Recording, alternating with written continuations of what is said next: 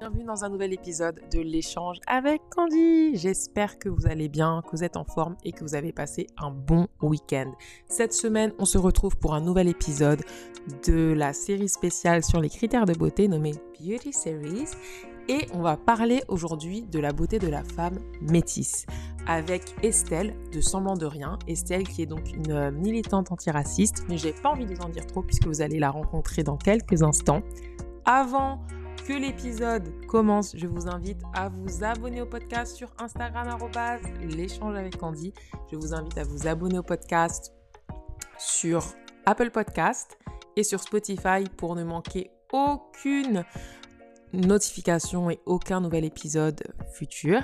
Et je vous invite aussi à vous abonner à la chaîne YouTube arrobase, non. je vous invite à vous abonner à la chaîne YouTube L'échange avec Candy puisque cet épisode est aussi disponible en vidéo. C'est un nouveau format que je voulais tester. Donc euh, vraiment, n'hésitez pas si vous voulez aussi voir cet échange et pas que l'entendre. Vous pouvez désormais regarder ça sur YouTube. Je vous laisse quelques instants pour vous abonner et puis du coup, euh, on se retrouve tout de suite après. On est bon? On est bon, on y va. L'échange avec Estelle, c'est maintenant.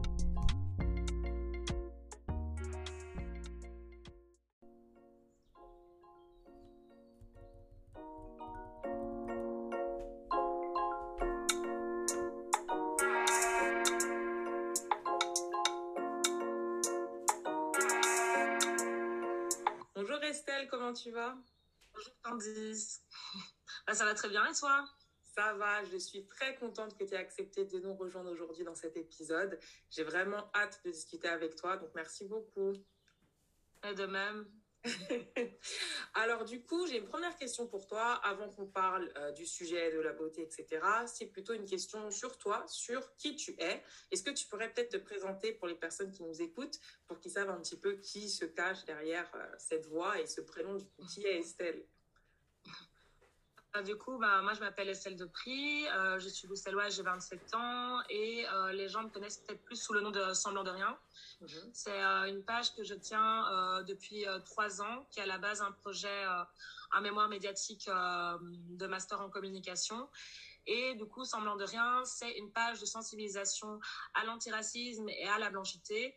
En fait, la page a été créée pour fluidifier les conversations sur le racisme qui peuvent être euh, assez euh, challengeantes, que ça soit qu'on soit d'un côté, euh, qu'on soit blanc ou qu'on soit noir, on a tous nos problématiques. Et du coup, le but de la page, c'est de vraiment permettre aux gens qui veulent s'exprimer sur le racisme d'avoir des ressources claires, factuelles sur le racisme et aussi pour que les personnes blanches prennent conscience de leurs privilèges et se déconstruisent euh, et prennent conscience de leur position sociale en fait. Donc euh, la page a commencé comme ça et euh, on a aussi créé un podcast. à la base, j'étais avec deux autres jeunes femmes. on a créé un podcast qui s'appelle du même nom, semblant de rien. Et le podcast, c'est une fiction documentaire qui reprend les étapes psychologiques par lesquelles les personnes blanches doivent passer pour comprendre c'est quoi le racisme systémique et les privilèges blancs. Donc en fait, on a on a créé euh, l'histoire d'une jeune femme blanche qui, euh, qui est face à ses privilèges et tout ça. Et on suit son cheminement, euh, allez, on va dire, intellectuel, spirituel, sociologique au sein des quatre épisodes pour arriver à une prise de conscience. Quoi. du, coup, voilà. Et aussi, est-ce que tu pourrais, du coup, juste partager avec nous le sujet de ton, de ton mémoire? Parce que je trouve que ça rentre, ça s'aligne vraiment avec des activités dont tu viens nous parler. Du coup, de quoi parle ton sujet de mémoire? Alors, euh, moi, mon sujet de mémoire aborde la thématique du trauma et euh, plus particulièrement du traumatisme racial euh, chez les jeunes femmes noires, afrodescendantes, métisses. en gros, le trauma racial, c'est une maladie mentale qui déclenché, enfin c'est un peu comme le stress post-traumatique, c'est une forme de stress post-traumatique qui est déclenchée par une surexposition ou par une exposition prolongée au racisme systémique et aux microagressions. Et en fait, c'est un sujet qui est pas qui est pas beaucoup abordé euh, dans nos universités francophones, euh, malheureusement, parce qu'il y a un peu un déni euh, de la question raciale, etc. Mais aux États-Unis, eux, ils ont leurs problèmes et ils abordent cette question depuis de presque depuis assez longtemps, depuis presque 20 ans. Et en fait, ça permet vraiment de comprendre l'impact du racisme sur la psyché. Et en fait, le traumatisme racial, comme euh, beaucoup de formes de trauma, a la capacité de déclencher euh, une myriade de symptômes allant euh, de l'anxiété à l'hypervigilance, à des insomnies, enfin tout, tout ce qui est tout ce qui est issu du mal-être psychique. Et euh, d'un autre côté, au niveau physiologique, euh, la, allez, le fait d'être prolongé à l'hormone du stress, qui est le cortisol, de façon prolongée, a des impacts significatifs sur euh, le risque de faire des AVC est beaucoup plus, est beaucoup plus élevé, le risque d'avoir des problèmes cardiaques, la prise de poids ou la perte de poids. Enfin, il y a, y a, énormément de choses qui peuvent être déclenchées par le traumatisme racial. Donc, donc j'ai abordé ce sujet-là et j'ai décidé de, me focaliser sur les femmes noires parce que je fais partie de cette communauté, euh, je suis métisse, euh, afrodescendante et euh, du coup c'est important pour moi euh, qu'on allez qu'on de, laisser la place aux femmes qu'elles puissent enfin s'exprimer sur ce qu'elles vivent au niveau du racisme parce que leur voix est trop souvent occultée ou alors on parle à leur place dans les textes universitaires etc et pour moi c'était important de renverser un peu euh, allez, cette hiérarchie du pouvoir qu'on retrouve dans les sciences sociales pour, pour que les femmes puissent se placer en tant qu'expertes du racisme qu'elles vivent dans leur vie et puissent en, puissent en exprimer. Donc, mon mémoire euh, est vraiment basé sur des témoignages, en fait. C'est vraiment, euh, c'était vraiment important pour moi de récolter des témoignages et de les mettre en lumière en exprimant ça avec euh, une vision intersectionnelle et afroféministe. et du coup, voilà. Très intéressant. Super, top. Bah, merci beaucoup pour toutes ces informations sur ce que tu fais et sur qui tu es. Alors, du coup, le sujet du jour, c'est euh, les critères de beauté et les femmes métisses. Donc, quel impact les critères de beauté ont euh, sur les femmes métisses? Donc, du coup, j'ai une première question euh, pour toi, c'est qu'est-ce que la beauté pour toi? Mmh. La beauté, pour moi, c'est une construction sociale. Mmh. Parce que, hum, comme beaucoup de choses comme euh, comme le genre, comme euh, la race, la race sociale, c'est des des construits qui correspondent à des visions euh, historiques et sociales, qui correspondent à des enjeux aussi d'une société donnée, dans une historicité donnée. Donc c'est pas quelque chose qui est inhérent. Je pense que le beau c'est vraiment quelque chose qu'on qu'on qu se représente, qu'on construit et dont on est influencé aussi euh, par les médias, etc. Donc la beauté, pour moi, j'aime bien dire cette phrase, on est tous le beau et le moche de quelqu'un. Parce que ça correspond aussi à la façon dont une personne s'est construite, qu'est-ce qui lui plaît, ses, ses goûts, même si bon, les goûts sont influencés euh, justement par d'autres systèmes d'oppression, etc. Donc, euh, donc la beauté, pour moi, c'est un sujet assez, assez abstrait quand, ouais. quand j'y pense vraiment. Oui, c'est vrai, c'est abstrait. Et comme tu as dit, en fait, on est tous le beau et le moche de quelqu'un parce qu'il y a tellement de critères que euh, la phrase on ne peut pas plaire à tout le monde est on ne peut plus vrai, je pense. Ouais. euh, du coup, en fait, aujourd'hui, je voudrais vraiment couper, euh, on va dire, l'échange en deux. Et dans un premier temps, je voudrais parler de toi et de ton expérience personnelle. Et ensuite, je voudrais vraiment parler des critères de beauté et la femme métisse de manière plus générale. Donc, du coup, juste pour entendre un peu ton témoignage, je voudrais savoir quel était ton rapport à la beauté quand tu étais plus jeune? Quand tu étais enfant, est-ce que tu te sentais déjà très belle ou est-ce que tu te sentais différente des autres? Je ne sais pas quand, où est-ce que tu as grandi exactement en Belgique. Est-ce qu'il y avait d'autres petites filles métisses ou est-ce que tu étais la seule? Comment tu te sentais déjà quand tu étais enfant? Ok, bah ça c'est ça c'est une question euh, ça c'est une question qui euh, que je trouve intéressante car je l'ai posée justement dans mon mémoire aussi ah. pas par rapport à la beauté mais plus quand j'ai quand j'ai compris euh, allez j'ai posé la question quand avec petite conscience de votre couleur de peau, de votre ethnicité. Et en fait, ben moi, en fait, euh, j'ai d'abord parlé peut-être de mon héritage ethnique. Ma maman est belge, mmh. mon papa est congolais, et j'ai principalement grandi avec ma maman. Enfin, j'ai grandi avec ma maman du coup, en fait. Et donc, du coup, quand j'étais petite, euh, euh, j'étais assez perturbée par le fait que j'ai réalisé un jour, quand j'avais quoi, 6 ans, que j'allais que j'allais pas ressembler à ma mère. Et du coup, c'était vraiment une pensée qui m'avait euh, qui m'avait choquée en me disant ah mais en fait, je ressemble pas du tout à ma mère. On n'a pas la on n'a pas les mêmes cheveux, j'ai pas la même couleur de peau. Enfin. Euh, et du coup, ça, a été un peu le point de départ d'un mal-être parce que je pense qu'en tant que petite fille ou même en tant qu'enfant, on aime bien euh, aller euh, sentir cette appartenance avec avec nos parents. Et du coup, quand j'ai senti qu'il y avait cette, cette cassure-là dans mon esprit, ça a été un peu ça a été un peu choquant parce qu'en plus, comme j'ai pas grandi avec mon papa, j'avais pas vraiment de référence de référence de mon côté de mon côté congolais. Donc c'est quelque chose qui m'a qui m'a un peu impacté. Et du coup, mon rapport à la beauté quand j'étais petite, bah, quand j'étais petite, j'avais j'étais en surpoids. Et euh, du coup, ben, euh, on va dire que les gens à l'école n'étaient pas hyper gentils avec moi parce que déjà j'étais la seule métisse dans ma classe. Il n'y avait pas d'autres petites filles noires dans mon école. Il me semble, à cette période-là. Donc, du coup, euh, c'était un peu, euh, j'ai subi un peu de la grossophobie, on va dire. Et, euh, et du coup, ben, c'est un confort, euh, enfin, je ressentais un inconfort par rapport à ma couleur de peau. Donc, en fait, le rapport à la beauté, il m'a fallu, aller, on va dire, je me suis sentie très vilaine jusqu'à mes, jusqu'à mes 14 ans. Et à partir de mes 14 ans, ça a commencé à aller mieux. Et c'est, c'est aussi la période où j'ai commencé à accepter ma texture de cheveux. Parce que pendant, allez, on va dire de mes, très, de mes 12 à mes 14 ans, presque 15, je me lissais assez souvent les cheveux et euh, j'ai ressenti un moment où je me suis vraiment, euh, on va dire, euh, libérée de ça en laissant ma texture de cheveux naturelle et euh, du coup, ben, on a commencé à me faire plus de compliments par rapport à mes cheveux, etc. Bon, ça peut être problématique aussi d'un certain, côté. Je pense qu'on en reparlera, mais du coup, ça m'a aidé à mieux m'accepter, à me dire oui, moi voilà, je ressemble peut-être pas à mes camarades, je suis peut-être différente, mais moi aussi on peut me trouver jolie pour d'autres raisons. Donc on va dire que l'enfance a été difficile à ce niveau-là. Mmh. Euh, j'étais très malheureuse par rapport à ça, surtout par rapport à mon surpoids. Mais dès que j'ai accepté ma, allez, ma texture de cheveux et que je me suis, on va dire, un peu amincie euh, avec, en, prenant, en prenant de l'âge, bah, ça s'est mieux passé. Mais, euh, D'accord. Mais du coup, voilà. À quel, quel était l'élément déclencheur? Qu'est-ce qui a fait que tu as accepté ta texture de cheveux? Alors, ça, alors c'était vraiment une anecdote. J'étais dans une école d'art mm -hmm. et euh, je m'étais lissé les cheveux, mais je le faisais pas hyper bien non plus. J'étais pas, euh, je suis pas hyper douée. C'est quand tu lises, mais que c'est encore pas vraiment bien. Je vois. En Belgique, Bruxelles, l'humidité, euh, tout oui, ça. voilà. Donc, avec une coupe comme ça, semi-lisse, avec les pointes mal coupées. C'était pas l'effet escompté en fait. Non, voilà. Et en fait, c'est euh, des amis à moi qui se sont moqués de moi. Maintenant, quand j'y pense, ça devait être assez violent, mais je, je m'en souviens avec le sourire. Mais... Du coup, ils ont fait, mais pourquoi tu lisses tes cheveux? Là, ça ressemble à rien. Tu as les cheveux comme ça. Tu devrais pas lisser tes cheveux et tout ça. Et finalement, je me suis dit, bah ouais, en fait, pourquoi je me prends la tête à lisser les cheveux?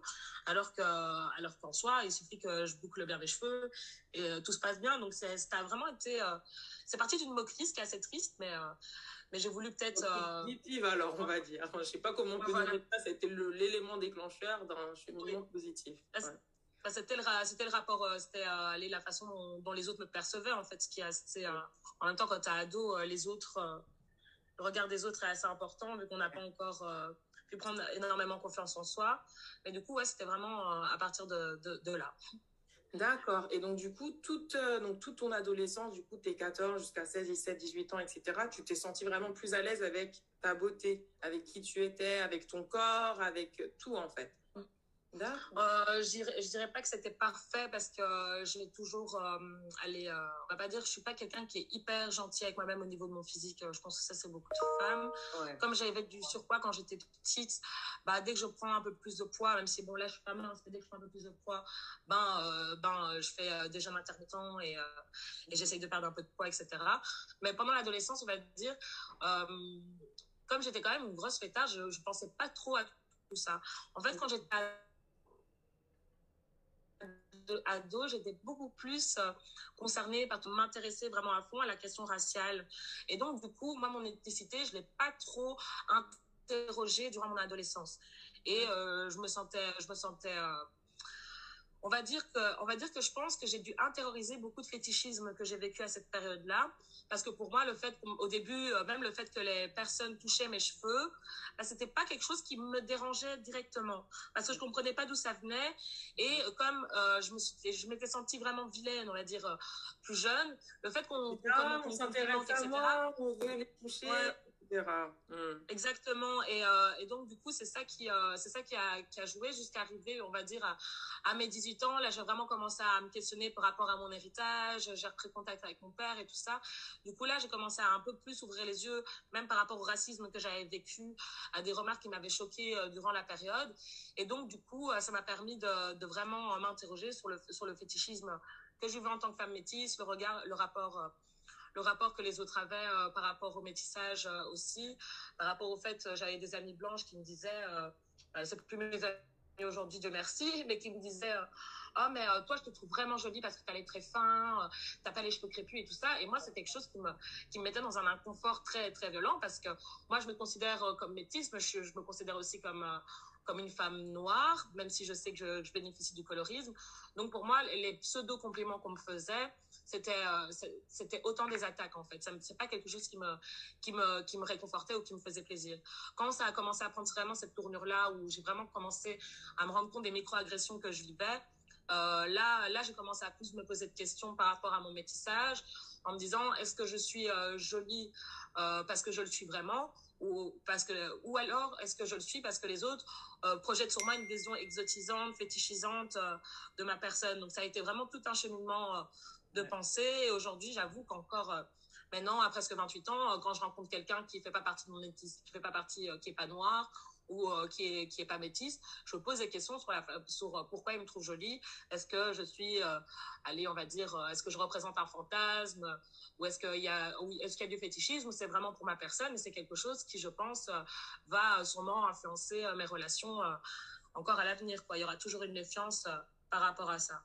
Ouais, est-ce que tu as soulevé un point très intéressant en fait, euh, le oui, euh, ah, je te trouve jolie parce que tu as les traits fins, etc. Ça me fait penser au fameux euh, tu es belle pour une noire, ou peut-être du coup, si on l'a, tu es belle oui. métisse, etc. En fait, mm. c'est très violent parce que la personne, elle veut soi-disant faire un compliment, mais en fait, ça met toutes les autres membres de ta communauté euh, comme dans une case où en fait, eux, ils sont moches, mais toi, ça va. Toi, ça va. Donc, euh, mm. prends pas quand quelqu'un mm. dit compliment qu'est-ce qui en fait, s'attendent à quoi comme réponse? Qu'on dise ah oui euh, merci beaucoup. Ah oui ben moi je suis je suis la plus belle parmi les moches en fait. C'est ça que tu veux dire. Enfin, mmh. je sais pas ouais, je trouve que c'est violent un peu comme c'est même pas un peu c'est très violent je trouve comme euh, oui. C'est super violent. Ouais. c'est super violent parce que c'est comme s'ils essayaient de nous octroyer un petit privilège en disant oui nous personne personne non noire personne blanche nous le trouvons jolie euh, voilà, et, et, et c'est très malsain parce qu'en fait, plus on se rapproche euh, des critères de beauté qui sont associés à la blanchité, euh, on va dire le trait, les traits fins, etc., euh, les cheveux euh, avec une texture plus lisse, etc., plus, plus on se rapproche euh, des critères de beauté dominants. Alors ouais. qu'en fait, euh, les, les, alors qu'en fait, c'est juste encore la, les vestiges d'une vision, euh, allez, on va dire sexiste, raciste, qui pèse sur les femmes noires depuis euh, depuis la colonisation et l'esclavage. Donc euh, le, le, truc qui est qui est un peu euh, triste et pathétique, c'est que les personnes se rendent même pas compte de aller de l'héritage raciste qu'ils véhiculent à travers à travers leurs propos et ils continuent d'impacter génération en génération de femme en femme comme ça. Ouais. avec des avec des critères euh, qui n'ont pas lieu d'être euh, aujourd'hui donc euh, donc oui c'est c'est extrêmement violent et on ne doit pas accepter le fait qu'une personne dise ça même si c'est parti d'un bon sentiment, moi, un bon sentiment qui a des effets négatifs. Euh, ouais. Moi, j'aime bien dire ça dans les, dans les conversations sur le racisme en général. Franchement, on s'en fout du bon sentiment et euh, de la bienveillance, soi-disant, des gens, à partir du moment où ils ne font pas attention à leurs propos, ou leurs propos sont ancrés dans, dans du racisme ou du sexisme. Leur bon sentiment, on s'en fout un peu à partir du moment où ça peut générer euh, euh de la dévalorisation de soi et, euh, et, et, du stress et et tout et de l'anxiété. Ah, là, je trouve que clairement le fameux tu es belle pour une euh, noire, tu es belle pour une métisse, tu es belle pour une euh, que tu veux. Je trouve que c'est vraiment très dévalorisant pour le coup en fait. Mm. Donc ouais. Donc du coup, merci beaucoup pour ce petit témoignage. Et donc aujourd'hui, à l'âge adulte, tu te sens vraiment plus à l'aise avec toutes ces questions-là par rapport aux cheveux, à la couleur de la peau, les traits, etc. Et donc du coup, tu te sens vraiment euh, à l'aise avec toi-même. Je trouve que c'est intéressant tout le cheminement du coup que tu as dû faire. Donc, euh, super. Alors maintenant, je vais rentrer dans l'autre partie euh, de l'échange. C'est vraiment axé, du coup, là, c'est plus général, hein, c'est pas sur toi personnellement, c'est plutôt sur les critères de beauté et leur impact. Déjà, j'ai une première question, c'est qu'est-ce qu'un critère de beauté d'après toi? Pour être sûr qu'on part un peu sur les... Un critère de beauté, ben, comme je disais au début, pour moi, c'est une construction sociale. C'est pas quelque chose qui existe vraiment en dehors, en dehors des rapports et des interactions entre les individus, en fait. Un critère de beauté, il y en a en fonction des cultures et c'est complètement différent. Par exemple, on va dire que dans, on va dire qu'en Afrique euh, centrale, comme par exemple, je vais prendre pays d'origine, le Congo, par exemple, le fait qu'une femme ait, plus de forme, etc., euh, ce qui est fortement valorisé aujourd'hui euh, par la culture mainstream, bah, pendant longtemps, c'était vu comme quelque chose, euh, comme quelque chose de très moche, euh, que, et, alors que les femmes blanches, elles, étaient valorisées par rapport au fait qu'elles devaient rester minces, etc. Et donc, du coup, ça, c'est un critère de beauté et c'est très, c'est très ancré dans la culture, en fait. Donc, ancré dans la culture, dans, le, dans les constructions sociales. Et pour moi, les critères de beauté, ça peut être vu comme des outils de domination très puissants aussi et qui permettent également de générer, on va dire, euh, euh, des formes de, de, de, misogynie, comme la misogynie noire, etc., parce que les femmes noires les femmes métisses ne, ne rentrent pas dans cette case de critères de beauté euh, qui est valorisée par les dominants, donc par la blanchité. Donc, donc voilà. Ouais, ok, ok. Ouais, c'est vraiment ouais, les critères de beauté, c'est vraiment des, des, choses qui vont être jugées ou belle par la majorité, euh, comme tu l'as dit. Donc, du coup, est-ce que toi, tu te sens représentée dans les médias en Belgique, du coup? Est-ce que tu trouves que, mm. voilà, ta beauté est représentée ou tu te sens encore très minimisée en termes de représentation? Ben, on va dire que étant métisse, euh, je vois beaucoup plus de femmes métisses euh, dans les médias mm. qui sont beaucoup plus valorisées, mais elles sont valorisées souvent sans leurs cheveux naturels. Donc, on va, quand, par exemple, quand on va prendre une femme euh, métisse pour présenter, euh, par exemple, euh, un jeu télévisé ou quoi que ce soit, comme, comme il y a en Belgique, je pense, je regarde pas beaucoup la télé et tout ça, on va dire que elles sont souvent moi, je les vois souvent obligées de se rapprocher le plus possible de la blanchité. Donc, je me sens, je me sens représentée, mais pas vraiment parce que je suis les femmes métisses sont représentées, mais juste pour coller à une vision, à une vision, allez, a une vision très, euh, elle est très oppressive en fait de la beauté, de comment on, se représente les femmes. Donc, euh, donc euh, même si je critique pas du tout les femmes, les femmes métisses qui lissent leurs cheveux, loin de là, moi je pense que on a la même, on, a, c'est ça. Mais surtout qu'on a des cheveux qui sont tellement versatiles qu'on peut se permettre de faire enfin de faire plein de choses, porter des wigs ou pas, cheveux naturels ou pas, lisser ou pas, c'est pas ça le problème.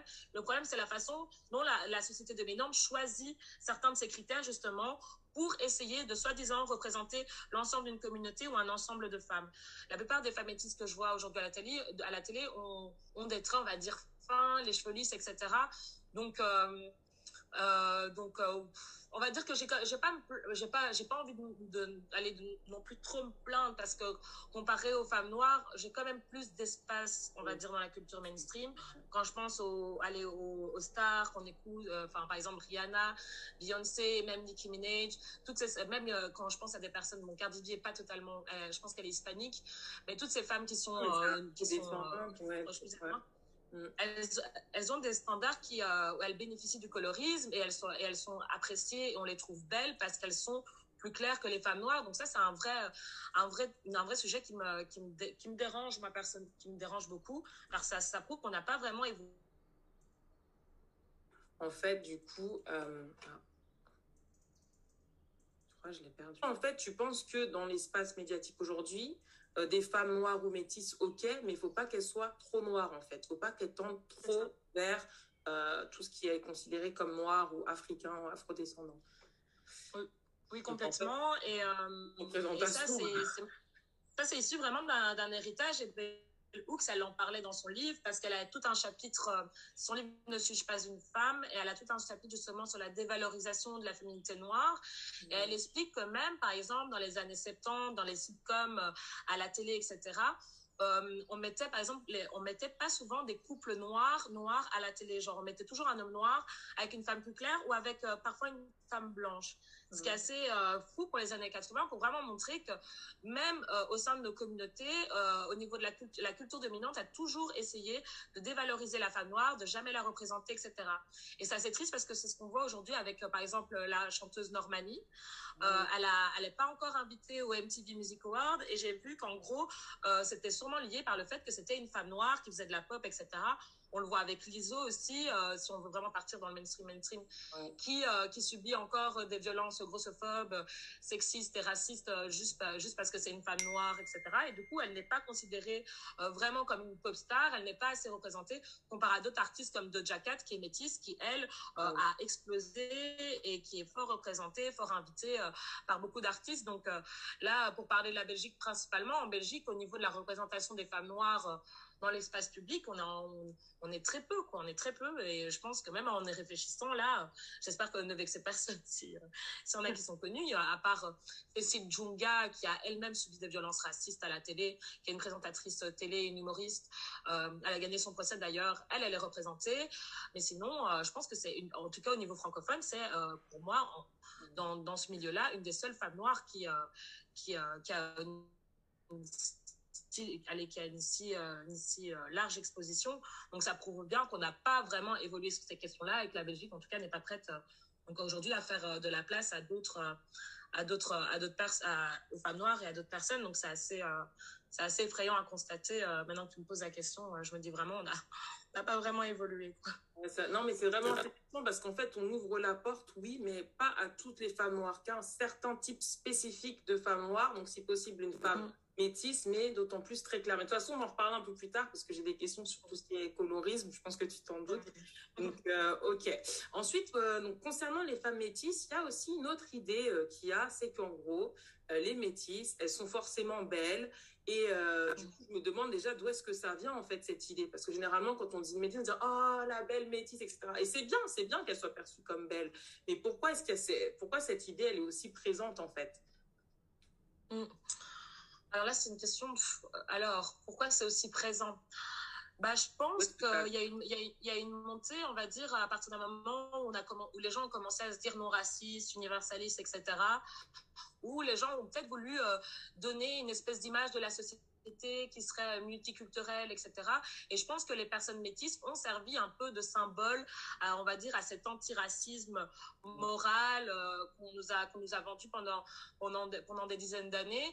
Et donc du coup, le métissage était vu un peu comme le mélange de deux euh, allez, euh, de deux choses qui ne pouvaient pas se mélanger parce que le métissage a été proscrit pendant longtemps. Mmh. Pas oublier que par exemple en Belgique pendant la colonisation, on retirait les enfants métis de leur maman en Afrique pour les mettre dans des camps pour essayer de créer une, caste d'êtres humains entre les personnes noires et entre les personnes blanches. Donc, euh, donc il y a vraiment tout cet héritage-là et je pense que les métis sont bien vus parce que je crois que ça rassure d'un côté la blanchité en se disant, euh, je réfléchis en même temps que je parle, mais je pense que oui, ça doit rassurer la blanchité en se disant, regardez, on n'est pas si raciste, euh, il y, y, a, quand même du métissage aujourd'hui, maintenant les gens se mélangent, etc., sans vraiment aller plus au fond de plus au fond de l'histoire du métissage et plus au fond de ce que ça ce que ça de ce que ça implique. Par exemple il y a beaucoup de femmes blanches encore aujourd'hui qui disent ah mais moi j'aimerais trop avoir un enfant métis et c'est des femmes qui ne prennent pas le temps par exemple de se déconstruire par rapport à, par rapport à ce que ça implique d'avoir un héritage euh, noir de la négrophobie euh, que leurs enfants pourront subir etc donc euh, donc oui. hein. et je pense aussi que la que la culture et que le colorisme et tout ça a, a, justement, dans une idée de vouloir inclure certains types de personnes, sans inclure les femmes noires, bah, le métissage, en fait, comme ça entre les deux, ça permet de se dire, regardez, on est, on, est des gens, on n'est pas racistes, on fait pas de discrimination, etc. Donc, je pense que c'est surtout à, à, cause de ça. D'accord, c'est intéressant ce que tu dis, surtout quand, par exemple, il y a des personnes euh, qui sont du coup euh, blanches ou en tout cas qui sont pas noires et qui disent ah oui je veux avoir des enfants métis. Personnellement j'ai vraiment rien contre le métissage je, trouve que c'est super tout comme ceux qui, qui, sont noirs tout comme ceux qui sont asiatiques. Enfin c'est super c'est cool. Mm. mais en fait je pense que si on est une personne qui n'est pas noire et qu'on veut un enfant métis ou etc comme tu as très bien dit je trouve qu'il faut être préparé à ces questions là euh, il faut être préparé en fait au racisme que l'enfant va se recevoir parce que même si l'enfant est métis il va affronter du racisme à un moment donné dans sa vie. Et du coup, en tant que parent qui n'est pas noir, faut aussi être armé pour, euh, pour pouvoir défendre et protéger son enfant. Donc euh, oui, c'est très intéressant ce point-là que tu, que tu as donné. Ouais, top, ok. Euh, ah, ah, pardon, ben, je pouvais juste raconter une autre anecdote parce que j'en ai parlé mon mémoire. Dans ma mémoire, en fait, euh, quand j'ai parlé des femmes métisses, j'ai parlé euh, du racisme intrafamilial comme cause du traumatisme racial. Parce que, du coup, euh, quand, on grandit, par exemple, principalement avec sa famille, on va dire sa famille blanche et qu'on est métisse, bah, déjà très jeune, on subit des micro-agressions qui viennent même de notre propre famille. Même s'il y a un lien d'amour, même si ta famille, qu'elle t'aime, etc., ta famille va continuer à, à comme ils ne sont pas déconstruits par rapport au racisme, comme beaucoup de personnes qui sont dominantes dans un système, ben, sans, ne connaissent pas, elles ne sont pas affrontées à ça, donc elles connaissent pas. Non, non. Et du coup, avoir un enfant métis juste parce que c'est beau, enfin, c'est poser la question est-ce qu'on fait des enfants juste parce qu'ils vont être beaux? Et pourquoi, pourquoi le faire alors avec des enfants métis? Non, mais c'est. Maintenant que ça, je me dis on exotise un enfant qui n'est même pas encore né et on veut absolument euh, créer un enfant sans juste pour l'aspect esthétique. Donc c'est vraiment, euh, on va dire, c'est un peu tordu en fait, on hyper tordu. C'est vrai, c'est vrai. Mais après, comme je dis, pour nuancer, il y a aussi bien évidemment des personnes qui qui, qui, s'aiment et qui sont voilà d'origine différente et que les enfants c'est super. Donc voilà, non, toutes les personnes qui nous écoutent, mm. pas que, on ne dit pas que c'est mal ou autre. Hein. c'est juste que voilà, faut être conscient du racisme que l'enfant pourra euh, mm et que l'enfant affrontera. Mmh. forcé d'admettre que mmh. et, surtout se renseigner sur euh, l'histoire du racisme anti-noir, sur les stéréotypes. Hein. C'est vraiment d'être proactif dans la vie de son enfant parce qu'il va subir des violences, c'est inévitable. Dans notre société, on subit encore du racisme. Donc, euh, être informé un maximum pour pouvoir préparer et protéger son enfant, ça, c'est vraiment primordial. Quoi. Ça peut faire des gros dégâts. En moi, une de mes répondantes est vraiment malheureuse par rapport à ça. Elle subissait vraiment... Euh, euh, des, même ses grands-parents euh, parfois le, lui disaient ah mais c'était bête c'est ton côté noir etc enfin des choses qui sont ultra violentes pour un enfant à entendre. Mais oui ça existe encore. Donc euh, donc voilà il faut faire vraiment vraiment essayer de protéger ses enfants un maximum. Enfin, il y a, enfin moi j'ai j'ai de la je, je pense je suis j'ai de la chance, je suis issue d'une relation euh, de je suis un enfant d'amour, je suis pas un enfant fétichisé. Enfin, je crois que je sais pas comment on peut dire ça. Donc euh, donc ça ça je l'ai plus vécu avec mes grands-parents et aujourd'hui ça change. Mais ma grand-mère, elle est beaucoup plus euh, enfin je parle de mon métier donc elle fait un peu déconstruite par rapport au racisme et c'est super et c'est super chouette mais ma grand-mère c'était beaucoup mes cheveux par exemple le fait que, par exemple, mes cheveux, euh, les, mes cheveux naturels comme là, euh, quand j'étais petite, elle ne les supportait pas. Donc, il fallait absolument que mes cheveux soient le plus tirés possible, le plus plaqués, qu'il n'y ait pas un seul frisotté qui sorte.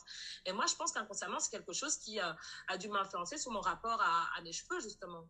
Comment, aller, comment, aller, le fait que même des gens de ma propre famille me faisaient comprendre que ma texture de cheveux n'était pas belle et que c'est pas beau, bah, ça, c'est quelque chose qui m'a impacté parce qu'il m'a fallu du temps avant de me dire, mais non, en fait, mes cheveux sont différents, mais, mais ils sont beaux quand même. Donc, euh, bah oui. voilà, faut vraiment en avoir. peut-être aussi la dimension générationnelle, parce que je trouve qu'aujourd'hui, euh, bon, ok, la représentation, c'est pas encore, euh, voilà, il n'y a pas toutes les femmes noires qui sont représentées, mais il y a quand même, beaucoup plus de représentation par rapport aux années 90 ou même au début des années 2000.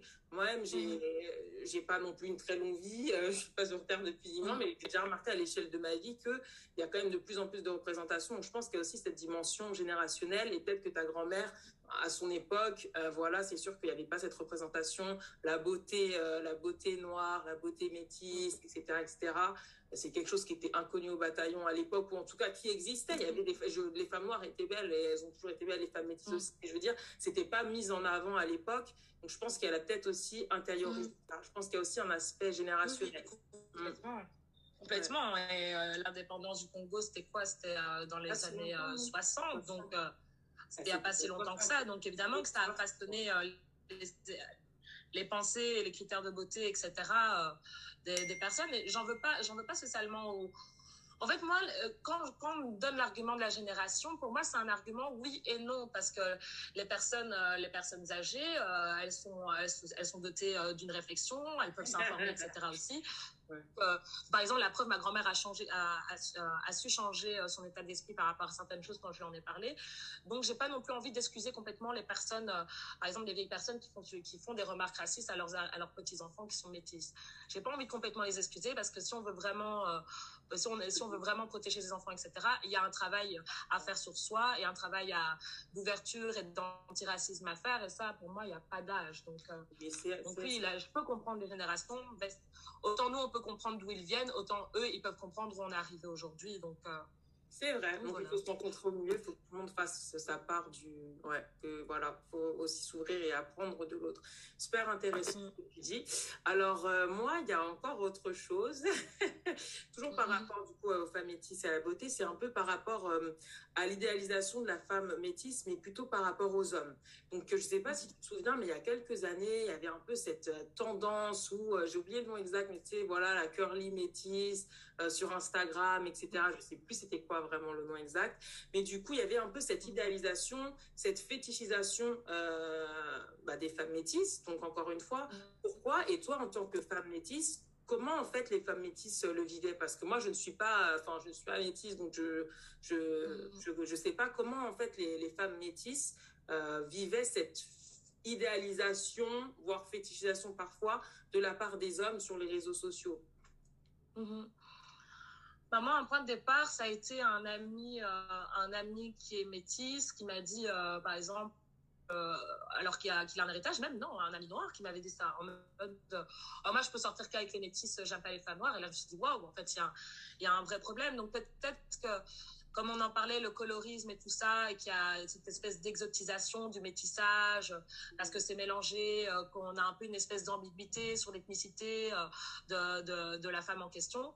Donc du coup, peut-être que ça génère euh, une part, on va dire, d'excitation un peu malsaine sur ce type de femme, et aussi parce que durant l'esclavage, ben, il y avait aussi cette hiérarchie des couleurs, et que les femmes qui étaient les plus claires étaient par exemple celles qui travaillaient dans la maison et qui subissaient des violences dans la maison.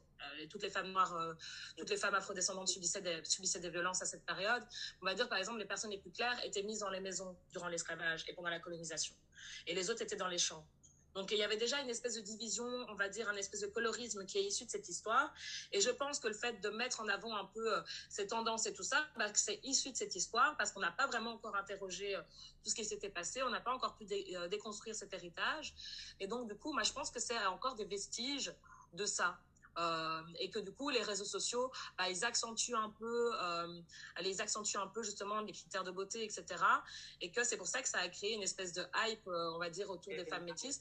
Et surtout parce que des superstars on va dire comme Rihanna etc que, je ne critique absolument pas Beyoncé etc ont un peu été des symboles au niveau du mainstream de la beauté féminine chez les femmes chez les femmes non blanches on va dire non blanches afrodescendantes ou euh, avec un héritage avec un héritage noir. Donc je pense que ça a beaucoup joué aussi. Et comment je l'ai vécu? Ben on va dire que euh, j'ai eu pas mal de on va dire c'est une de mes dernières relations en fait avec un homme blanc qui m'a vraiment impacté et euh, elle est un peu trash l'histoire donc donc trigger warning parce que c'est assez violent ce que j'ai vécu à ce moment-là.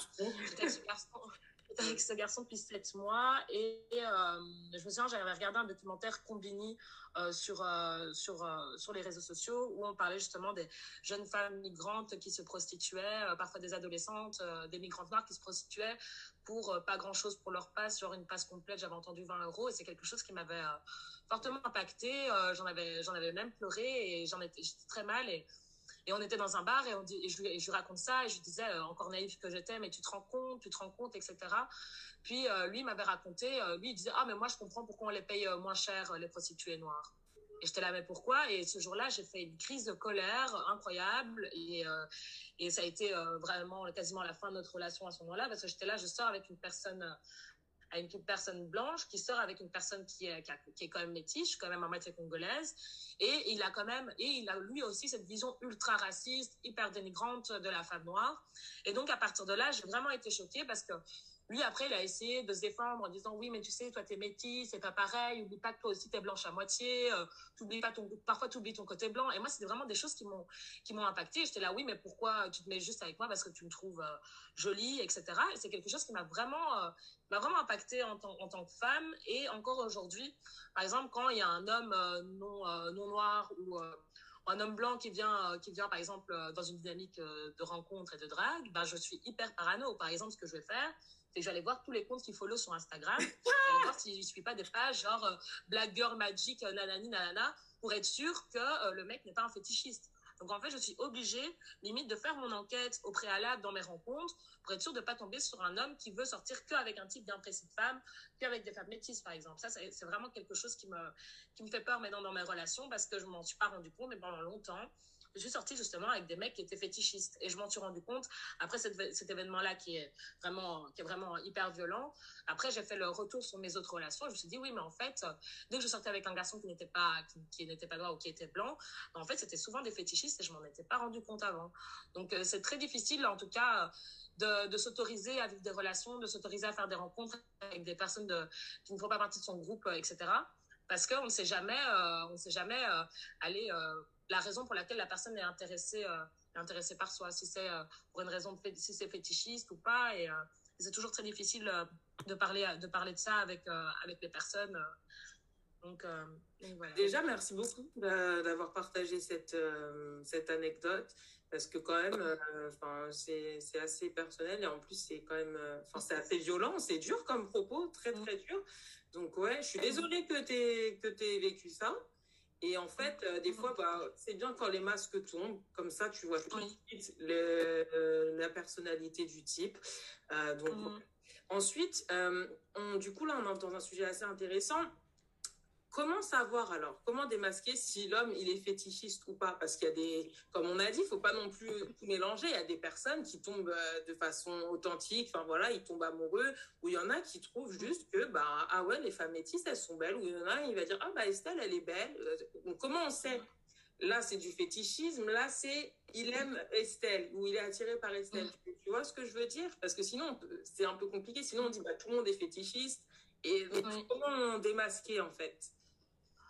Alors, alors là, c'est compliqué. Euh, comme je t'ai dit, moi, j'ai fait mes, moi, je fais mes petites enquêtes sur Instagram. Je regarde si le garçon n'a pas des photos What par exemple, si ça, s'il part pas souvent en voyage humanitaire, parce que souvent, ça va, ça va de pair avec le fétichisme, on va dire.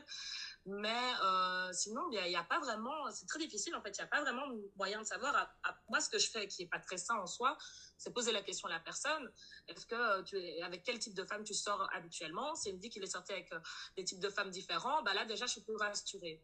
S'il me dit qu'il est sorti qu'avec des femmes métisses ou qu'avec des femmes noires, bah là, là déjà j'ai un, peu plus peur. Je me dis ah ouais, là on est quand même sur un truc qui est récurrent, alors qu'en soi, euh, alors qu'en même ça, ça peut, ça peut peut-être rien dire en fait. Donc, euh, donc en fait c'est très difficile de, de, savoir ou pas si la personne est fétichiste. C'est ça. Donc, euh, donc, franchement, malheureusement, j'ai pas vraiment de réponse à cette question. C'est de l'ordre du ressenti, etc. Euh, moi, je suis, je suis devenue hyper paranoïaque avec ça. non, mais c'est vrai. même pas avoir. On peut pas vraiment savoir.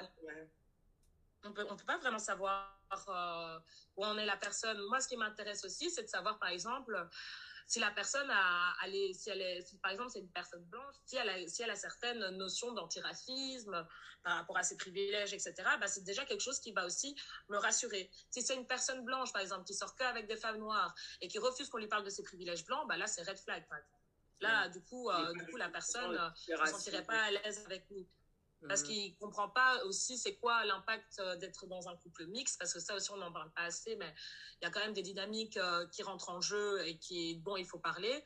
Donc euh, donc si la personne est vraiment fermée à parler à parler de racisme ou à parler de de misogynie ou de misogynoire en général c'est que cette personne là veut pas me prendre pour tout ce que je suis pour tout ce que je subis au quotidien même si je me définis pas que par rapport au racisme loin de là. Bien sûr il y a d'autres voilà, aspects de la personnalité d'une femme.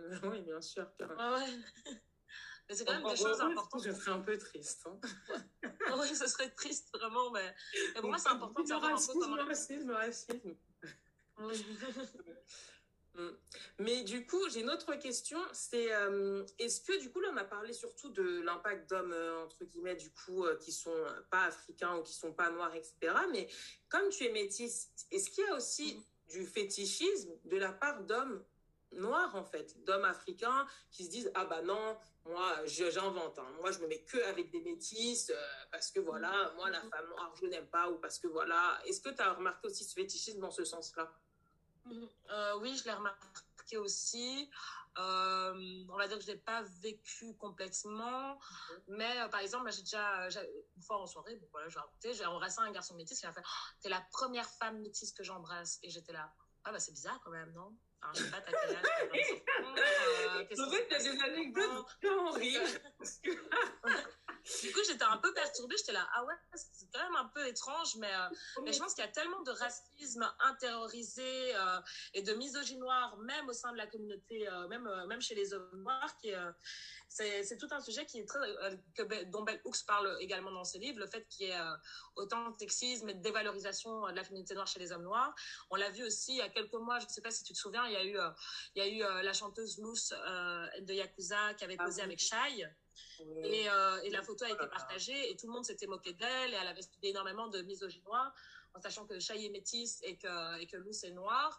Et du coup, ben, et c'était beaucoup de personnes de la communauté noire qui s'étaient moquées et qui avaient insulté euh, et, euh, euh, Luce. Donc ça montre bien que dans notre communauté, il y a des choses qui sont pas tout à fait réglées et que malheureusement, nous aussi, on a été impactés euh, par ces siècles d'oppression et ces hiérarchies raciales et ce colorisme. Donc, donc ouais, je trouve ça, je trouve ça aller encore, limite encore plus, euh, plus triste et plus dérangeant en fait, euh, parce que ces hommes noirs, bah, leur maman, leur sœur, elles sont noires. Alors comment eux, se, comment eux euh, se représentent, se représentent la femme en général, parce que c'est quand même issu à la famille et tout ça.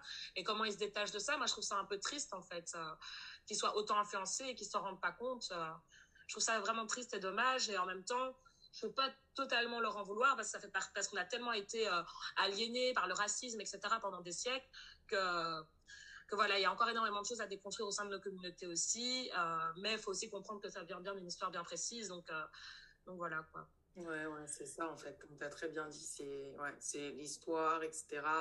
Et il y a comme non, enfin, t'as, t'as vraiment tout dit. Mais quand même, par rapport à ton histoire, euh, encore, enfin, ça me choque. Donc, le, la première chose qui vient à l'esprit du type, c'est de dire ah, c'est la première métisse. Et là, je trouve que c'est intéressant parce que ça montre qu'il y a un problème parce que si le, le, le type serait vraiment intéressé, il dirait ah je suis trop content, euh, je sais pas, euh, oh c'était un trop beau bisou. Enfin, tu vois ce que tu veux, mais c'est pas ça le premier truc. Oui, qui est censé des passer à des fois. Il y a Et des ouais. petits trucs là. On a du chemin, encore du chemin à faire. Oui, voilà. Donc, du coup, euh, un peu sur le colorisme, on en a parlé dans tout ce qui est par rapport aux relations amoureuses, la perception des hommes, etc. Mais est-ce que tu penses que tu as du privilège par rapport au fait que tu sois métisse ou euh, même au sein des métisses d'ailleurs, et même les métisses les plus claires qui vont être entre guillemets mieux considérées, etc. Et si oui, dans quelle, euh, dans quelle sphère de ta vie tu remarques en fait les privilèges du colorisme? Bah, moi, je pense que c'est systémique. Je pense que dans quasiment tous les, tous les, allez, euh, toutes les, ah, j'ai le mot en anglais, dans toutes les aréas, dans, dans toutes les, euh, bah, toutes les aréas de ma vie, oui, on va dire dans toutes les, tout, Tous parce les- j'ai écrit en anglais les avant. domaines, tous les domaines. Ouais, dans les toutes les poules de ma vie, tous les domaines. Voilà, merci.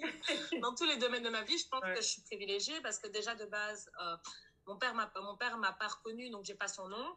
Euh, J'appelle Estelle Depris, donc déjà Ah j'ai un nom à consonance belge. Donc euh, donc déjà juste ça pour rechercher du boulot ou chercher un logement, euh, c'est plus facile entre guillemets.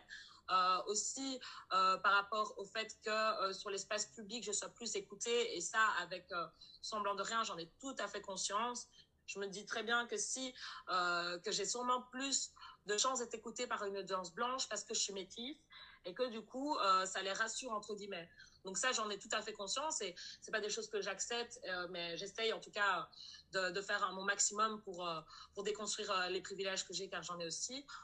Aussi ça c'est vraiment les deux qui me, qui me triggerent le plus. Mon nom et le fait que par rapport à mon travail moi je dis pas je sais que je fais aussi du bon boulot mais je sais aussi que j'aurais peut-être pas eu autant de visibilité si j'avais été par exemple une femme noire même s'il y en a qui réussissent très bien mais je sais que ça joue dans ma visibilité et que c'est peut-être pour ça que par exemple des organisations euh, blanches ont plus facile à, venir m'appeler pour que je fasse une petite conférence etc si j'avais été une femme noire ça, va, ça aurait peut-être été différent.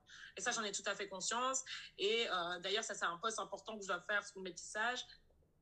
Mais euh, ça, ça soulève tellement d'interrogations en moi de parler de ça que j'attends vraiment d'être prête et d'avoir euh, tout sûr. en main pour, pour m'exprimer vraiment, vraiment sur euh, mon métissage et, euh, et sur les privilèges. Même, euh, même en allant faire mes courses ou des choses comme ça. Par exemple, il y a une femme noire à la caisse avant. Je vois bien le regard du caissier. Et quand c'est moi, le regard est déjà plus détendu. Donc, donc c'est déjà perceptible, c'est déjà tangible, en fait, ces privilèges. Donc, euh, donc c'est partout, c'est partout. Et, euh, et c'est triste. C'est incroyable. c'est ça qu'il faut absolument. Ouais, Ouais, non, c'est fou hein, quand on y pense. Ouais. Pourtant, c'est basé sur rien. Hein. C'est vraiment basé sur rien. Mais l'impact que ça peut avoir au quotidien, c'est ça qui, qui est incroyable en fait. Donc juste pour revenir un peu sur les critères de beauté en soi, parce que bon, c'est lié à la beauté, enfin c'est lié à l'apparence, tout ce dont on a parlé, mais juste pour revenir un peu sur les critères de beauté, moi j'ai remarqué des petites choses euh, par rapport aux critères de beauté, la femme métisse. Je voudrais qu'on revienne un peu dessus et que tu me dises toi un peu peut-être ton expérience par rapport à ça, si c'est vrai ou faux. Enfin voilà. Moi j'ai remarqué en fait les critères de beauté pour la femme métisse, c'est surtout par rapport aux cheveux pour que dans la société, hein, c'est pas la réalité, pour dans la société on dise oui, une femme métisse elle est belle, il faut qu'elle ait les cheveux bouclés, mais pas trop crépus en fait. Est-ce que c'est quelque chose que tu as remarqué aussi ou pas? Est-ce que tu peux me parler un peu par rapport aux cheveux? Ok, donc du coup, voilà, les, moi, les critères de beauté que j'ai généralement pour les femmes métisses, ça va être les cheveux qui sont considérés comme bouclés, pas, pas trop crépus, parce que si, attention, dès qu'on pas dans le trop crépus, on va dire, ah non, ça fait trop ethnique, trop ceci, trop cela, alors que bon, ça, c'est des paroles de la société, c'est pas la réalité. Il y a aussi la mm. couleur des yeux. Si une femme métisse mm-hmm. a les yeux verts ou bleus, là, on va dire, oh là là, etc. La mm-hmm. peau aussi, le mm-hmm. teint, entre guillemets, euh, aller, entre guillemets, teint un peu caramel, je sais pas trop comment le nommer. Donc ça, c'est un peu les critères de beauté que j'ai que j'ai observé, en tout cas, les, critères de beauté que la société a pour les femmes métisses. Donc, euh, donc euh, qu'est-ce que, est-ce que tu, c'est des critères de beauté que tu as aussi remarqués? Est-ce que tu peux un peu en parler? Bah, moi, je l'ai remarqué euh, notamment vis-à-vis de mes cheveux. Euh, le fait que mes cheveux étaient considérés comme euh, comme beaux et que on m'a souvent dit ah mais tout même même des, des, filles des filles métisses qui elles avaient des cheveux plus crépus ah mais toi tu as, vraiment de la chance tes cheveux ils sont ils sont ils sont moins crépus et tout ça alors que moi je trouve que les cheveux crépus aussi c'est magnifique donc donc oui c'est des critères et en fait ça ça vient du capillisme en fait. Et le capilisme, c'est une forme de discrimination sur la texture des cheveux. Et euh, ça a vraiment un nom, etc. Et il euh, faut savoir que, par exemple, euh, allez, on va dire que moi, en tant que femme métisse, on va dire tant que ça reste dans un milieu social, qu'il n'y a pas d'enjeu, par exemple, pour avoir un travail, etc., c'est pas quelque chose qui me m'handicape. Maintenant, je suis pas encore dans le monde du boulot, donc j'ai pas encore vraiment pu aller avoir, on va dire, un vrai job, etc dans une boîte et tout ça. Et là, je sais que, par exemple, ça va me stresser avant d'aller à un entretien en me disant, oui, est-ce que je vais devoir attacher mes cheveux ou pas? Donc, euh, je sais que c'est des critères de beauté qui sont valorisés, mais ils sont valorisés jusqu'à un certain point. Ça dépend dans quel, euh, dans quel, euh, allez, dans quel domaine on veut se placer. Mais bon, ça, ça fait partie des critères de beauté, j'en ai conscience. C'est souvent une des, enfin, par exemple, quand j'ai un rendez-vous ou quoi, quand j'ai un date, c'est un des, premiers compliments qu'on me fait. Oh, mais t'as des cheveux magnifiques, c'est trop beau les cheveux des femmes métisses, etc. Donc ça, oui, ça, oui, on me le dit, on me le dit souvent. Mais, euh, bon, encore, euh, basé sur quoi euh, Voilà, je dis merci, mais, bon, voilà quoi. Sinon, les yeux, bah, moi, j'ai les yeux noirs, donc voilà. Mais je sais que quand j'étais plus jeune, j'étais là, oh, j'aimerais trop avoir les yeux verts, moi aussi, j'aimerais trop avoir les yeux verts. On bien marqué que ça, que ça, que ça influence. Et maintenant, ce qui est bête, c'est que quand je fais le, les filtres sur Instagram où tu peux te claircir les yeux, et que je le fais, je trouve que j'ai une tête trop bizarre avec les yeux clairs. Et je fais, en fait, en fait, je suis contente avec mes yeux, euh, avec mes yeux foncés. intéressant, intéressant. Ok, top. Et donc, du coup, euh, moi, je voulais savoir, est-ce que tu as pas remarqué, donc, du coup, comme on parlait des réseaux sociaux, d'Instagram, etc., j'ai remarqué que sur les réseaux sociaux, on voit vraiment l'émergence d'un nouveau euh, standard de beauté, c'est une beauté entre guillemets un peu hybride. J'aime bien l'appeler un peu hybride parce que c'est une beauté un peu où voilà la femme à la pommade. Voilà, c'est ça le terme que je cherchais tout à l'heure. ouais, pommade. la femme à la pommade. Euh, elle a quand même des formes qui sont souvent euh, tu vois, des formes de la femme noire, donc tout ce qui va être les courbes, comme on disait tout à l'heure, c'est très à la mode, voilà, avoir les courbes, des formes, etc. Les lèvres pulpeuses, le teint mat, etc. En fait, c'est vraiment un peu le, le style de beauté, un peu la Kim Kardashian, enfin vraiment les critères de beauté qu'on voit aujourd'hui sur Instagram. Et je me dis, en fait, est-ce que cette émergence de nouveaux critères de beauté correspond pas, en fait, à la femme métisse? Parce que c'est ça un peu la femme métisse, avoir des, des, des mm-hmm. traits de, bah, d'ici et de là, enfin, tu vois? Mm-hmm. Complètement, mais euh, du coup, bah, c'est c'est bien que tu parles de la femme Kardashian parce qu'on peut quasiment parler de blackfishing euh, dans certains cas. Le fait que euh, le blackfishing, c'est quand euh, des personnes qui n'ont pas des origines ethniques, par exemple, qui viennent de, qui, qui ont aucun côté noir ou qui sont pas noirs, et utilisent ou modifient leurs photos pour, pour ressembler le plus possible à des femmes noires ou à des femmes métisses. Donc euh, moi je pense que c'est un peu euh, c'est un peu ça qui est vicieux là-dedans et euh, c'est vrai que d'un côté moi ce que je vois plus sur mon Instagram maintenant je sais pas comment sont les algorithmes je vois beaucoup plus de femmes noires représentées maintenant je sais pas si c'est moi avec mon utilisation ah peut-être du fait que les algorithmes mais du coup je trouve ça positif oui oui, en fait, je sais, c'est un peu ambigu. Je sais pas trop comment me placer là-dessus. D'un côté, c'est bien parce que ça, on va représenter de plus en plus les femmes noires et je trouve ça vraiment bien. Et d'un autre côté, j'espère qu'il y aura pas encore d'autres, euh, d'autres oppressions qui vont se placer en disant oui, c'est un type de corps bien précis, c'est mhm. la, la hanche, la hanche, avoir des, des, des hanches étroites et des cuisses très larges, vraiment être en 8, etc. Donc c'est une forme de corps, une forme de, elle de physique qui aujourd'hui fait qu'il y a plein de femmes qui vont faire des BBL, de la chirurgie esthétique et tout ça pour se rapprocher le plus possible de ce type-là de corps. Donc moi je pense que comme tous les critères de comme dans tous les critères de beauté, je pense qu'il y a toujours une phase positive et négative. Positive parce que ça va amener de la représentation fatalement sur des femmes qui n'en avaient pas avant. Et négative parce que ça va créer justement des déviances, de l'appropriation culturelle, du blackfishing et, euh, et des femmes qui, vont, euh, qui, qui, ne vont pas être à l'aise dans leur corps. Donc, euh, donc voilà, je ne sais pas si c'était ça non, si, que Non, non, c'est intéressant ce que tu dis. Non, c'est très intéressant. Du coup, ouais, on va dire c'est ma dernière question. tu m'as pas posé la question, mais je me base pas uniquement sur ça. Et je pense que après ça c'est juste mon opinion personnelle, mais tu me diras ce que tu en penses. Je pense qu'au fond ces critères de beauté là, ils sont ils sont un peu ils sont basés sur rien, ils sont néfastes et c'est vraiment basé sur rien parce que comme tu l'as très bien dit au début, on est tous le beau et le moche de quelqu'un en fait. Donc quelque chose qui va être considéré comme beau en Occident va être considéré comme euh, comme laid, euh, je sais pas, en Asie ou en Afrique et ainsi de suite. Donc en fait c'est un peu une course à quelque chose qui qui n'existe pas en vrai. Enfin, je sais pas, je trouve que la beauté, c'est vraiment c'est subjectif parce qu'au final, il y a tellement de choses qui entrent en compte que euh, voilà, ça sert à rien de se tuer à la tâche pour entrer dans des critères de beauté qui qui d'ailleurs eux-mêmes changent tous les ans. Enfin, on va dire tous les 10 ans. et euh, en plus, en fonction des continents, etc. Et donc, je trouve que quand on a une, une, identité un peu plurielle, comme toi, moi, ou en tout cas comme toute personne qui, qui a grandi en Occident mais qui a des origines d'un autre pays, je trouve que on s'est tous à un moment posé la question en fait sur quoi je me base pour dire c'est c'est qu'est-ce qui est beau ou qu'est-ce qui n'est pas beau, sur quel type de critères. Et j'ai eu aussi euh, du coup d'autres échanges avec d'autres femmes, d'autres euh, ethnicités, etc. Et c'est vraiment une question qu'on s'est tous posé un moment en fait, parce qu'on a beau dire ce qu'on veut, on a grandi en Occident, il y a des choses de l'Occident qui, qui entrent en fait, qui influencent ta perception des choses. Donc, euh, je sais pas. Je trouve comme tu as bien répondu, c'est un peu hybride, sûrement. Ouais. Mhm. ouais. Mais en, même temps, j'espère quand même que, euh, allez, que par exemple, allez, les, plus jeunes générations ne seront pas aussi impactées, par exemple, euh, parce que c'était un long chemin avant de aller quasiment jusqu'à l'âge adulte, avant de vraiment euh, m'accepter tel que je suis, etc. Donc, euh, et puis on a vu, ils ont, je sais pas si tu connais cette expérience, euh, c'est une expérience de psychologie où on présente ah. une poupée blanche, une poupée noire. Ouais, c'est horrible. Et c'est là qu'on se rend compte que des enfants qui n'ont même pas, qui sont même pas encore censés avoir vraiment cette notion euh, de la beauté, et etc., euh, allez, ne choisissent pas leur ethnicité parce que c'est vu avec beaucoup d'adjectifs négatifs euh, en fonction de la, par exemple, des personnes noires. Et quand même, les enfants perçoivent ça et décident de prendre par instinct la poupée blanche au lieu de prendre la poupée noire.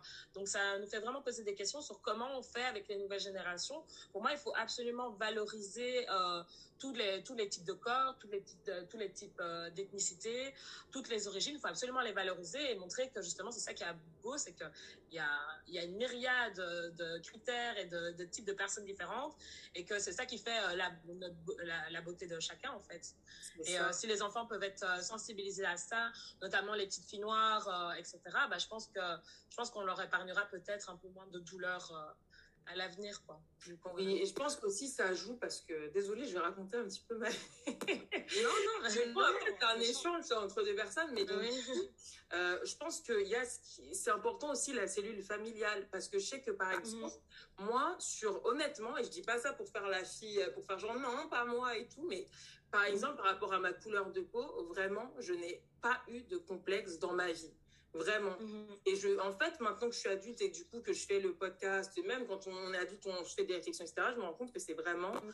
Grâce à l'éducation que j'ai eue dans ma cellule familiale. Parce qu'il ne faut pas compter sur la télé ou les profs ou, ou autres pour dire Ah, bah oui, les cheveux crépus, c'est joli, oh la peau Faut pas Et je me dis que aussi la cellule familiale, bah, j'ai eu beaucoup de chance parce que par exemple, l'exemple des poupées, je me souviens que mon père, il insistait pour qu'on ait à chaque fois une poupée noire. J'avais aussi des poupées blanches et tout ça, hein. c'était pas euh, il faut que des noirs ou il faut que des blanches, mais il insistait pour que dans notre jeu de poupées, on ait toujours une poupée noire. Et moi, je sais pas, j'ai grandi comme ça, je dis ah, ma poupée noire, etc. Mais maintenant, je suis adulte, je me rends compte, je dis, ah, en fait, dès le début, il essayait, en fait, de, de construire ça pour nous en fait, pour pas qu'on grandisse et qu'on dise oh truc, machin et tout. Et donc je pense que ça joue en fait vraiment comme tu as dit. Le, Déjà dès l'enfance et surtout l'éducation que les parents ils donnent pour valoriser et aimer en fait ce qui te rend euh, unique et ce qui voilà euh, la peau noire ou pour le cas des femmes métisses voilà tu es belle, tu es métisse. C'est important aussi d'avoir euh, qu'il y ait des célébrités, mais aussi vraiment que les parents ils apportent cet amour de euh, sa couleur, de mm. son ethnicité, de dire oui, t'es belle et voilà, sois fière comme ça, apporter ça en fait. Et honnêtement, mm. ça, j'ai eu beaucoup de chance. Et vraiment, vraiment, je m'en je m'en rendais pas compte parce que bah, je pensais que c'était un peu comme ça. Enfin, je sais pas, je dis oui, bon, voilà. Mm. En fait, aujourd'hui, en grandissant, je me rends compte qu'il y en a plein qui n'ont pas forcément eu tout ce, tout ce background-là, en fait, qui n'ont pas eu leurs mm. parents derrière pour insister, pour montrer la fierté de, pas que, donc pour la beauté, oui, mais pas que, tu vois, et pour dire, voilà, tu, es de ces origines-là, c'est très bien, mm. c'est très beau, tu es très belle comme ça, tu peux faire un détresse, tu peux faire ça, même par rapport à la couleur, voilà, euh, c'est bien, au moins, tu, enfin, tu, je sais pas. Et c'est vraiment des choses où vraiment j'ai de la chance d'amour de euh, sa couleur, de son ethnicité, de dire oui, t'es belle et voilà, sois fière comme ça, apporter ça en fait. Et honnêtement, ça, j'ai eu beaucoup de chance. Et vraiment, vraiment, je m'en suis, je m'en rendais pas compte parce que bah, je pensais que c'était un peu comme ça. Enfin, je sais pas, je dis oui, bon, voilà. En fait, aujourd'hui, en grandissant, je me rends compte qu'il y en a plein qui n'ont pas forcément eu tout ce, tout ce background-là, en fait, qui n'ont pas eu leurs mm. parents derrière pour insister, pour montrer la fierté de, pas que, donc pour la beauté, oui, mais pas que, tu vois, et pour dire, voilà, tu, es de ces origines-là, c'est très bien, mm. c'est très beau, tu es très belle comme ça, tu peux faire un détresse, tu peux faire ça, même par rapport à la couleur, voilà, euh, c'est bien, moi, tu, enfin, tu, je sais pas. Et c'est vraiment des choses où vraiment j'ai de la chance mhm. d'avoir grandi avec des parents comme ça. Et, c'est mhm. important parce qu'après, tu transmets ça à tes enfants, de pas être fixé de sa couleur, en fait. Et après, je trouve que ça donne un peu comme un bouclier dans le monde mhm. extérieur. Parce que maintenant que je suis une femme, etc., dans, dans l'âge adulte, je me rends compte, je me dis, j'aurais pas eu cette éducation, j'aurais pas eu cette base ça se trouve, j'aurais commencé à regarder des trucs, parce que quand tu regardes la représentation dans les médias ou dans les autres trucs, ça se trouve, j'aurais commencé à me dire, ah non, mais je suis pas belle parce que ça, mais ma couleur de peau, ceci. Mais comme j'ai eu la base que ma famille m'a donnée quand j'étais petite, et eh ben je me dis ben en fait euh, c'est pas ma couleur le problème c'est mhm. la perception qu'ont les gens qui vont être racistes ou qui vont dire que c'est pas beau qui vont dire c'est trop foncé c'est trop clair c'est trop ci c'est trop ça mhm. eux mhm. c'est pas ma couleur de peau le problème c'est pas mes lèvres ou mon nez ou ce que tu veux tu vois et cette base en fait c'est vrai que c'est c'est important de l'avoir aussi chez chez soi parce que malheureusement on contrôle pas tout ce qu'il y a dans le monde extérieur aussi Mhm. Ouais, c'est ça. Mais c'est hyper beau ce que tu dis parce que justement, je vais revenir sur mon sujet de mémoire, mais ils disent que les personnes qui arrivent le mieux à gérer leur trauma racial ou qui ont moins de chances d'en faire un, même en vivant dans une société occidentale, ben, c'est les personnes qui ont eu une valorisation de leur blackness, ils disent ça en anglais. Vraiment une valorisation de leur, de leur héritage, de leur ethnicité, etc. Et quand on fait ça très jeune, ben, comme tu dis, tu as utilisé les mots, ça fait vraiment un bouclier contre... Euh, contre les microagressions parce que les enfants prennent conscience que ça n'a rien à voir avec eux et que comme tu as très bien dit, euh, c'est que c'est que leur représentation, leur façon de voir les choses, la façon dont les, les gens catégorisent les personnes, c'est leur problème en fait. Nous, ça n'a rien à voir avec, euh, avec qui nous sommes. Donc ça, c'est hyper beau ce que Yes, bah, c'est exactement ce que je pense et c'est étonnant que tu es... Non, et je te jure, c'est marqué limite... Euh, c'est fou. C'est limite marqué mot pour mot tout ce que tu as dit. J'étais là, ouais, c'est fou, mais euh, franchement, ton, ton repas, il a l'air chouette. bah oui, voilà une grosse pensée pour mon papa. Donc, ouais, voilà. Ok, bah en tout cas, moi, c'est tout. Je sais pas si toi, tu as un dernier mot de la fin euh, à partager, s'il y a un petit message que tu veux dire. Mais euh, je pense qu'on a répondu à la plupart des questions que j'avais préparées. Bah, je dirais, aimez-vous comme vous êtes. C'est hyper bateau, mais euh, je trouve que ça, ça, représente bien. Pas perdre de temps avec les complexes. Moi, je dis ça alors que. Euh, alors, genre, me prendre, je suis en train de faire ma, mon jeûne intermittent, donc c'est un peu euh, l'hôpital qui sous la charité. Mais, vraiment, aimez-vous comme vous êtes. Essayons au maximum dans ce cas. Voilà. Essayons au maximum, voilà. ok, super. Alors, Estelle, est-ce que tu peux partager avec nous le nom du compte Instagram euh, où les personnes euh, peuvent te suivre et écouter du coup aussi ton podcast, on peut voir un peu tout ce que tu fais parce que tu fais pas mal de choses. Ok, donc vous pouvez me suivre sur, euh, sur Semblant de rien. Ça s'écrit sans. je vois, c'est une galère en plus. sans, en fait, c'est un jeu de mots. Donc c'est sans, S-A-N-S, blanc comme la couleur blanche, et de rien, D-E-R I-E-N. J'ai toujours du mal à épeler, donc semblant de rien. Et pour euh, la petite histoire, c'est un jeu de mots pour dire que les gens font semblant de rien quand on leur parle de racisme. Donc, euh, ah, ce n'est pas. Euh... pas raciste. Oh, mais non. voilà. non, mais j'ai encore plein de gens qui viennent m'envoyer des messages en mode avec un nom pareil, comment tu oses te dire antiraciste? Je suis là, mais c'est un jeu de mots, c'est un jeu de mots. Aïe, aïe, aïe, aïe. en tout cas, bon courage. Bon courage à toi pour la suite. Et merci beaucoup. À toi aussi. Aujourd'hui. Voilà, c'était donc l'échange avec Estelle. J'espère que vous avez trouvé cette discussion très intéressante. J'ai beaucoup aimé discuter avec Estelle, comme vous avez pu l'entendre ou le voir. Donc euh, maintenant, je suis curieuse si euh, vous êtes une femme métisse, quelle est votre expérience par rapport aux critères de beauté? J'aimerais euh, vraiment l'entendre et si vous n'êtes pas une femme métisse d'ailleurs, j'aimerais aussi entendre quelle est votre expérience par rapport aux critères de beauté. Donc n'hésitez pas à m'envoyer un petit DM ou écrire un commentaire pour partager tout ça. Et puis ce sera tout pour moi pour aujourd'hui. Comme j'ai dit, n'hésitez pas à vous abonner au podcast, n'hésitez pas à le partager autour de vous puisque ça peut être euh, un discussion starter, ça peut commencer des discussions et puis vous connaissez peut-être des femmes éthiques dans votre entourage et vous pensez peut-être qu'elles bénéficieront de cette discussion. Donc euh, si c'est le cas, n'hésitez pas à partager parce que comme on dit, sharing is caring. Donc euh, voilà tout. Je vous donne rendez-vous la semaine prochaine pour un nouvel épisode du podcast, toujours sur les critères de beauté, Beauty Series. Donc restez connectés. D'ici là, passez une bonne semaine, restez positif, optimiste. Et puis je vous, euh, je vous fais des gros bisous. À très vite.